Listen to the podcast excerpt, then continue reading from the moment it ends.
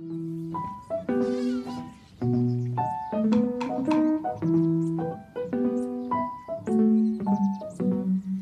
postman thinks I killed my mama in the night, but she's just all curled up in a coconut, a coconut, a coconut, a coconut. future, future, future, future, future, future, future.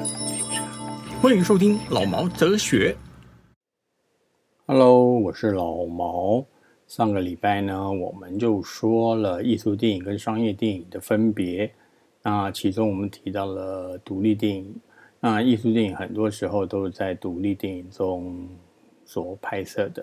那所以这个礼拜呢，我们就来谈一谈电影中的独立电影，好不好？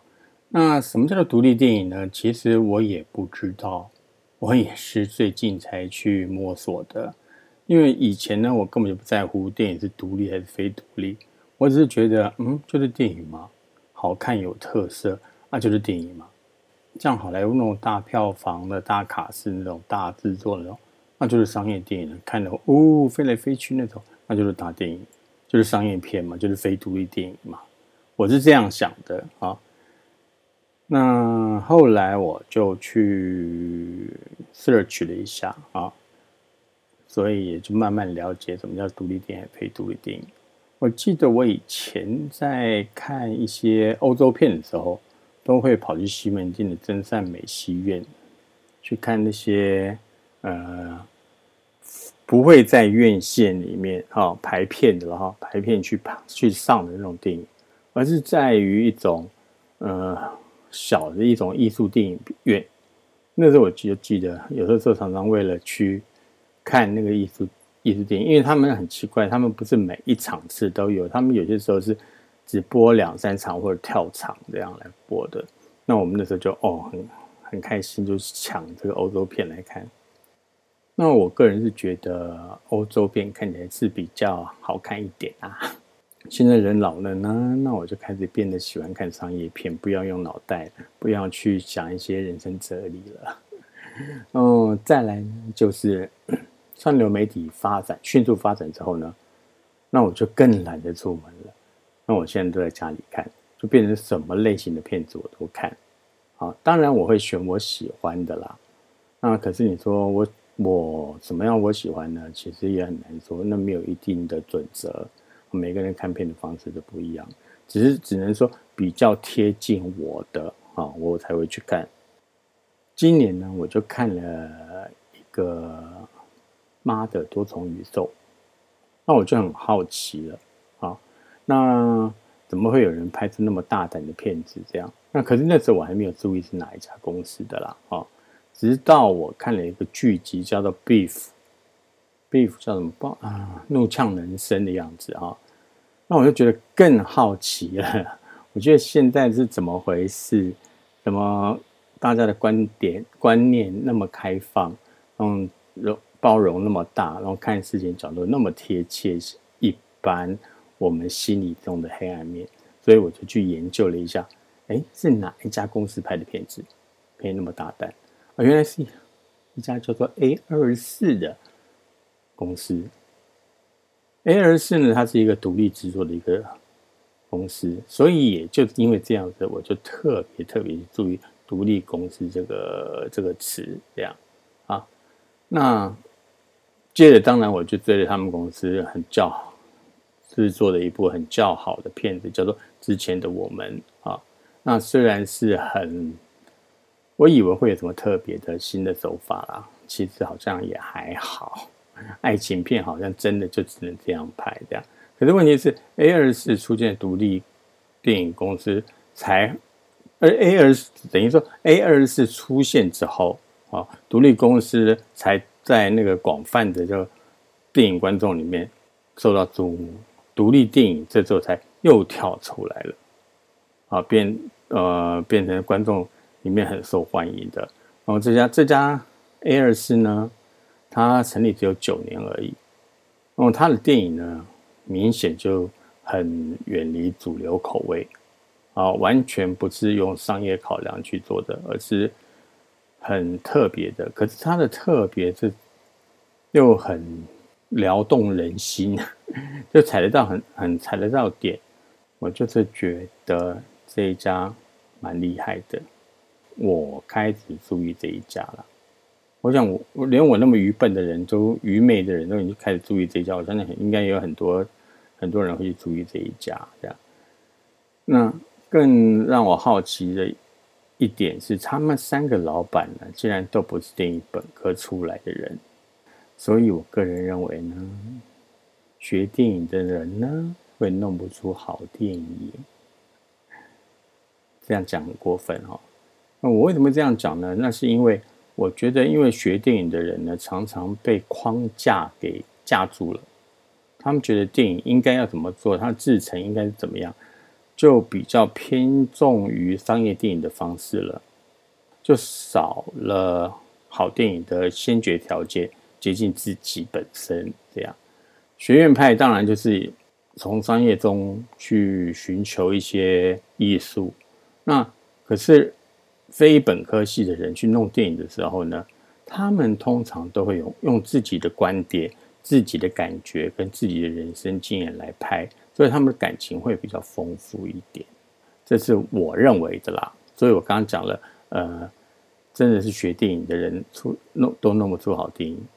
也不是完全弄不出，而是他需要一段的时间去磨练，放弃他本来所学的，真正去接触、面对自己，然后接触自己的感情，好，那才可能拍出来一部好的电影。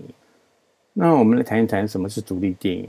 独立电影是在二十世纪中期，然后好莱坞然后有那种八大电影公司然后垄断，啊，那他们电影拍摄的运作方式呢，就是很严谨的，就制片人制度。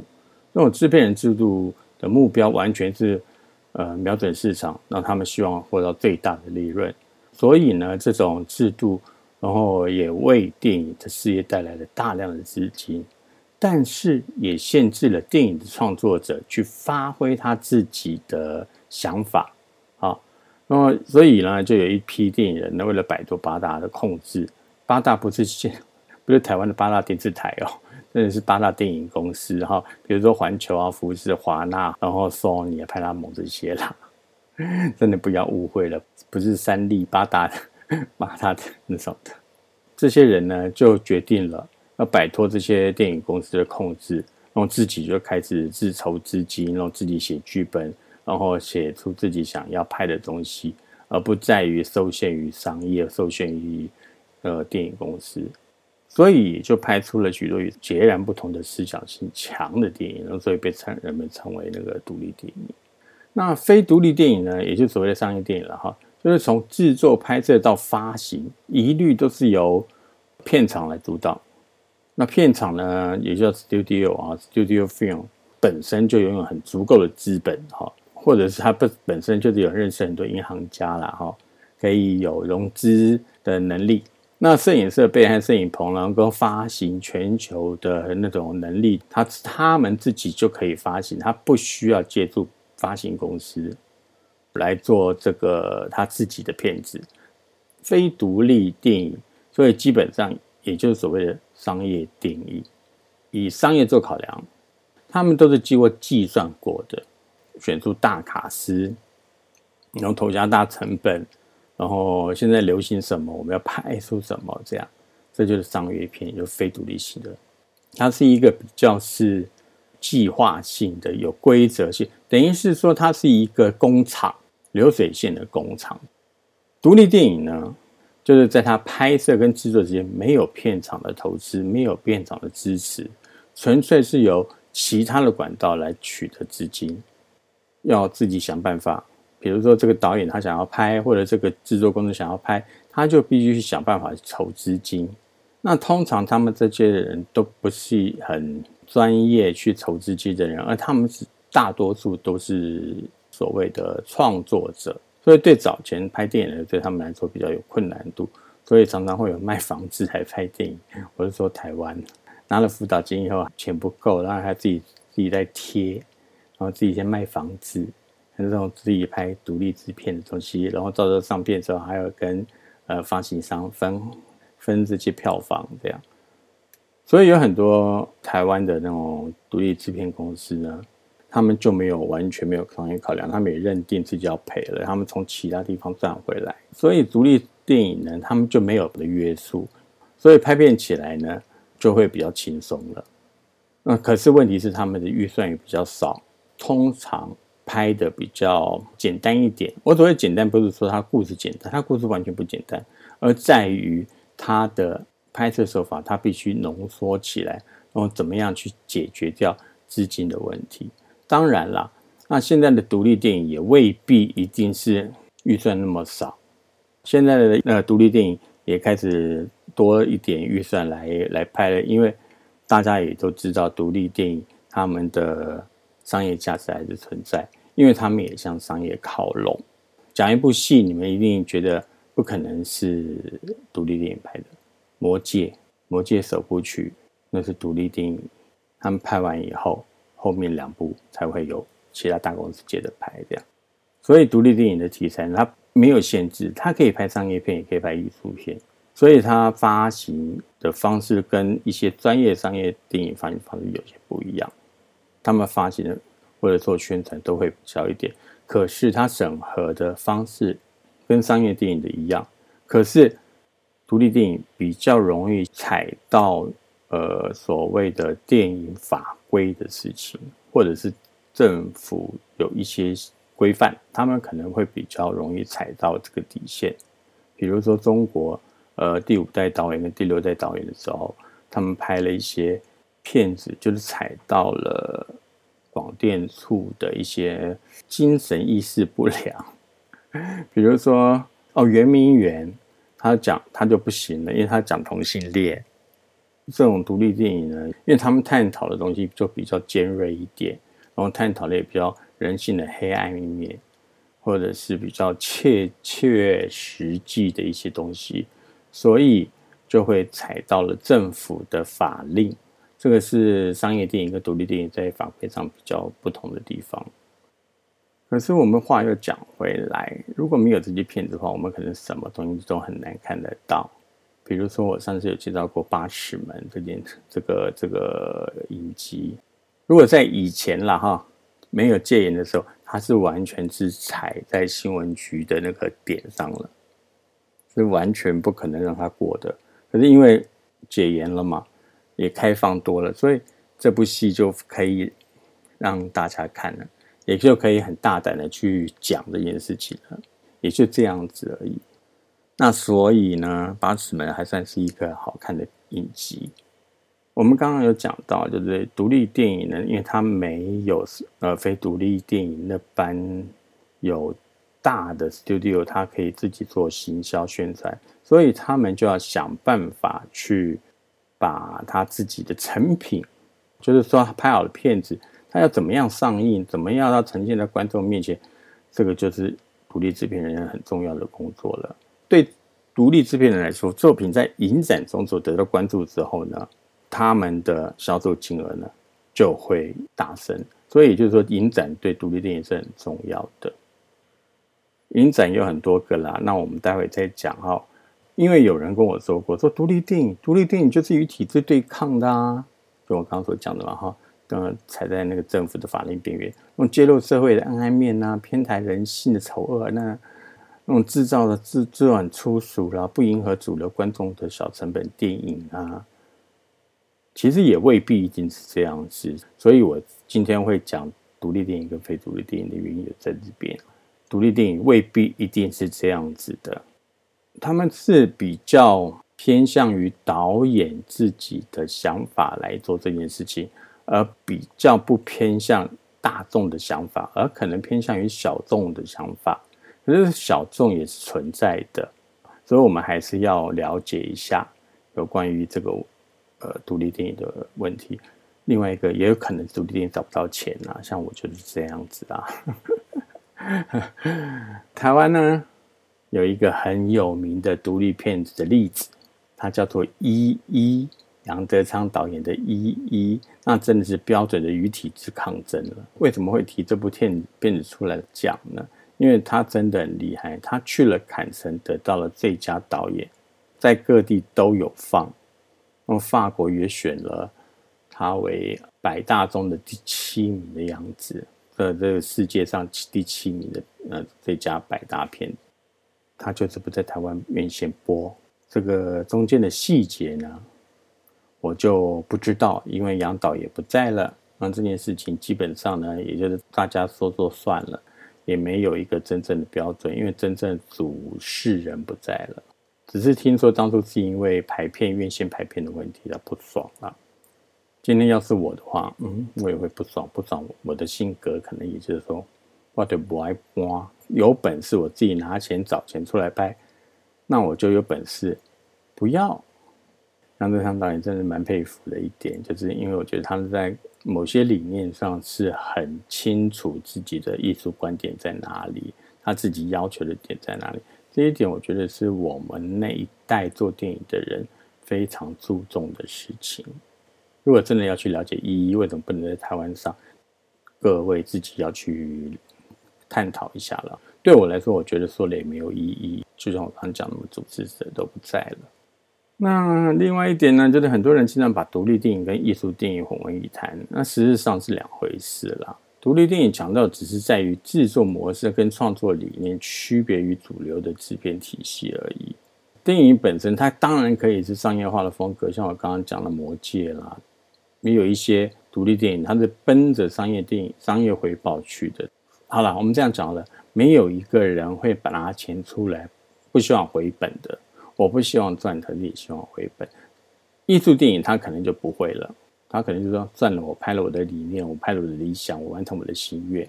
可是独立电影就未必是这样，所以独立电影跟艺术电影基本上可以说是相似，可是又不全然相同。所以独立电影跟艺术电影基本上我们还是要把它分开来的。那独立电影我刚刚所讲了，它基本上它是没有所谓的片场系统。就是自己拿钱出来拍，拍完以后就要想办法卖掉，卖掉这个最好的方式就参加影展。独立影展基本上是从欧洲开始，在美国也好像近四四五十年吧，然后也有一个独立影展了。听到讲到的一定都是哦，法国的坎城啊，德国的柏林啊，威尼斯影展啊这样子。大家有没有发现，都是属于比较偏向于欧洲的？当然，美国也有，美国只有三十多年历史的日舞影展，可是欧洲的这些影展基本上是有从电影开始的时候就已经陆陆续续开始有了。为什么呢？因为欧洲它没有片场系统，它的影展自然就是电影工作者主要的出路了。因为他们必须参加影展，发光发亮之后，大家才会去看，才会去了解。比如在韩国，最前两年拿了很多的坎城影展。所以，它的韩国那个电影市场，它就蓬勃开始蓬勃起来了。大家也对韩国市场有另眼相看。这个，所以就你我们就会知道，影展它的宣传性、它的功效到底有多大的，对不对？我拍片当然也是要走影展啊。我记得我那时候也说，人家有问我了，我的制片问我说：“哎，你这个剧本真的好无聊哦，那你的市场在哪里？”我就很直接告诉他们，我没有什么市场啊，我就要参加影展的耶。那你参加影展，那你怎么回本？我会最省的来拍啊，用最简单的方式来拍啊，拍出是我最想要的，就去得奖，得奖就卖得好啊，没得奖就算了，那只要打平就好了。所以我是不是很消极？所以到现在我都没有找到投资人，因为我的想法太消极了。再来呢，我们就要讲。影展它的重要性，我刚才讲了嘛哈，影展除了它是在对一些独立独立制制片公司的一个很重要的交易市场之外，那影展也孕育了很多下一代电影的工作者跟电影观众，这个对影展来说，这个很重要的使命。如果当初侯孝贤没有在坎城拿奖，王家卫没有在坎城拿奖，如果是梁朝伟没有拿到奖的话，那基本上亚洲的电影就会没有人知道了，所以基本上呢，影展它扮演了这个推展各地的电影是很重要的，所以各地政府呢也很支持独立制片去参加影展。为什么呢？因为也可以做一些国民外交吧。我收我稍微收尾一下好了啦。简单来说，然后独立电影跟主流电影不同地方呢，是在于。他们电影的剧情跟拍摄手法。独立电影呢，他们的艺术观点跟手法就比较强。那商业电影，它就以以主流市场为考量了，以市场性票房为考量。独立电影呢，就那就会以一个小成本啊，艺术电影的这种类或者类型片为为考量。基本上呢，也就是说，独立与非独立的区别，主要是在于电影制作，还有它的资金来源不一样啊，就是说制作流程跟资金来源不同了。它并不是因为成本的高低或者商不商业。独立电影呢，它可以让导演有更多的空间，导演可以选择他要商业不商业。非独立的话呢，那就没有办法，因为它是制片导向的，它就一定要有商不商业出为出发了。这个就是比较不一样的地方。所以我们就要讨论最后一个事情了。独立电影呢，他们的创作者呢，哈。很多都是没有受过正式的电影训练，所以他们也就可以拍摄自己想要的内容跟类型，所以他们的风格也就比较多元，他们影像也比较新，也就是他们拍的东西比较贴近自己本身的感情或者是自己了解的东西。那他就不是像商业电影说导演他就必须拍某一本书或某一个 IP 来改编，或者说哪一个大编剧这样。对导演来说就绑死了。个人的觉得，好好的拍电影很重要，要赚钱也很重要。可是要考虑清楚自己要怎么做这件事情更重要。所以我刚刚说过了，台湾有一些独立电影的导演真的很厉害，比如像上个礼拜讲的陈什么导演。他的片子一路过来都是自己去想办法去找钱的，这一点我真的蛮佩服的。他的个性基本上是比我还麻烦的。我没有用脏话，我是用麻烦。可是问题是，他出去碰到别人要去拿钱的时候，他可以很商业的去跟人家谈他的电影。可是真正拍的时候，他并不是用很商业的角度去拍。而是用他自己的观念、理念跟他自己的感情去拍，所以这个就蛮厉害的。每一个导演都会有每一个导演想的跟要的，成功的就恭喜他们，不成功的有拿有拍到片子的也恭喜他们。最可怜的就是想要拍自己的没有办法去做到的，这也不能怪投资者，因为他们有他们自己的考量，然后再加上。做创作的人基本上对找投资都是有很大很大的问题，这个对他们来说是个弱点。